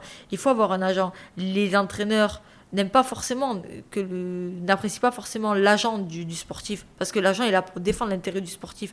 Mais ça permet au sportif de ne pas se retrouver tout seul, mmh. de ne pas se faire avoir, de, d'anticiper un peu l'après-sport et, euh, et pas foncer tête baissée et se faire utiliser sans sans avoir de retour finalement. Et ça, c'est super, euh, c'est super euh, intéressant et important, quoi, parce que c'est le conseil que je donne aux, jeunes, c'est qu'il faut savoir s'entourer, pas forcément que de sa famille, parce que ça ne sera pas forcément les meilleurs conseils, hein, quoi qu'on en dise, euh, c'est pas forcément vrai. Mais s'entourer d'agents, de, personnes bienveillantes, en tout, ça, en tout cas qui nous font du bien, mm. qui nous font du bien et, et, et qui veulent notre bien et notre épanouissement, que ce soit dans ce sport-là ou dans autre chose, en fait. Mm. Pour vraiment pour ce qu'on est en soi, pas pour les personnes qui sont là juste quand il y a du résultat. Ça, il y en a tout le temps. Des personnes qui se rajoutent et ça, faut vraiment faire attention à ça parce que même moi qui suis quand même hypersensible, je me suis fait avoir plusieurs fois avec ça. Donc je le, je le sais à mes dépens. C'est que souvent, beaucoup de personnes sont là, voilà, quand quand on a le titre, on est bien. Bon, j'ai toujours le titre, c'est vrai, mais euh, ils sont là, tout ça. Puis on se rend compte que c'est pas forcément de la vraie amitié, que c'est pas forcément désintéressé, tout ça. Et ça, il faut vraiment en tenir compte. Il faut vraiment garder autour de soi euh, quelques personnes, pas des, pas des masses de personnes, mais quelques personnes qui nous veulent vraiment du bien et bien s'entourer pour euh, bien progresser dans sa carrière mmh. et dans des bonnes conditions. C'est important. Je pense que c'est un excellent conseil et donc un très bon mot de la fin. Je te remercie mille fois, Maëva. Merci. Si on veut te, te retrouver, euh, te suivre peut-être sur les réseaux sociaux et tout, je crois que tu as un compte Insta, si je me trompe pas. C'est ça, Maëva Madouche El Mon surnom. Exactement. Et euh, c'est tout, hein, principalement. Je pense que Facebook ou je m'en rends pas compte Oui, Twitter. Twitter, Twitter aussi. Je suis pas mal sur Twitter aussi, pas mal présente sur Twitter. Euh, et Facebook aussi, un peu moins sur Facebook, plus Twitter, Instagram et Facebook en, dernier quoi. En tout cas, c'était un grand, grand plaisir euh, de te recevoir. Est-ce que tu as un dernier message que tu veux faire passer Quelque chose, je sais pas, une question que je t'ai pas posée Quelque chose que tu veux dire euh, aux personnes qui nous écoutent ou... El veneno, ça veut dire le poison. Le poison, je l'ai pris par rapport au, au combat de boxe et tout ça. et comme j'admire les combattants mexicains, euh, j'ai pris, euh, voilà, j'ai transformé le poison en El Veneno. C'est pour ça qu'on me dit souvent pourquoi El Veneno Parce que je veux être un poison sur le ring. Et c'est pour ça que j'ai pris El Veneno. Pour l'instant, je, le suis, donc c'est bien. J'espère que ça va continuer comme ça. Mais c'est pour ça que j'ai pris El Veneno pour ceux qui se posaient la question. Super, bah écoute, merci pour cette précision. Merci à toi. À bientôt. À bientôt, au revoir. Et voilà, fini pour aujourd'hui. J'espère que l'épisode vous a plu. Merci d'avoir passé tout ce temps avec moi. Et quelques petites choses avant de vous quitter. D'abord, si vous cherchez les notes de l'épisode avec toutes les références, bah, c'est simple, allez directement sur le blog du podcast. Donc c'est www.le-du6gratin.fr. Vous trouverez normalement toutes les infos dessus. Aussi, si vous souhaitez me contacter pour me poser d'autres questions, que je mettrai d'ailleurs peut-être un jour sur le podcast, ou me proposer de nouveaux invités, ou juste me faire un feedback, me proposer un livre, peu importe à la rigueur, et bien surtout n'hésitez pas à le faire. J'aime bien répondre. J'essaye d'être assez active sur les réseaux sociaux et en particulier sur LinkedIn et sur Instagram qui sont mes deux réseaux sociaux de prédilection. Donc sous le pseudo Pauline Legno, tout attaché, c'est très simple. Dernière chose, un truc qui compte énormément pour moi, et je sais que c'est pénible à faire, mais vraiment ça compte, c'est si vous me laissez une note 5 étoiles, ou que vous parlez du podcast autour de vous, ou que vous mettez un avis. Et la note 5 étoiles, c'est en particulier sur Apple Podcast, sur iTunes. Pourquoi? Bah, Parce que c'est là qu'il y a le plus d'écoute, et avoir des notes, en fait, permet de donner plus de visibilité au podcast. Donc vraiment, vraiment, n'hésitez pas. Et si on est si nombreux à écouter le gratin, euh, à faire partie de cette communauté, bah, c'est grâce à vous et justement à toutes ces personnes. C'est plus de 3000, 4000 personnes qui ont à chaque fois pris le temps de mettre des notes. Donc ça m'aide beaucoup et merci à eux. Comme à chaque fois, vraiment un grand, grand merci de m'avoir écouté jusqu'ici. J'espère que l'épisode vous a plu et je vous dis à très bientôt.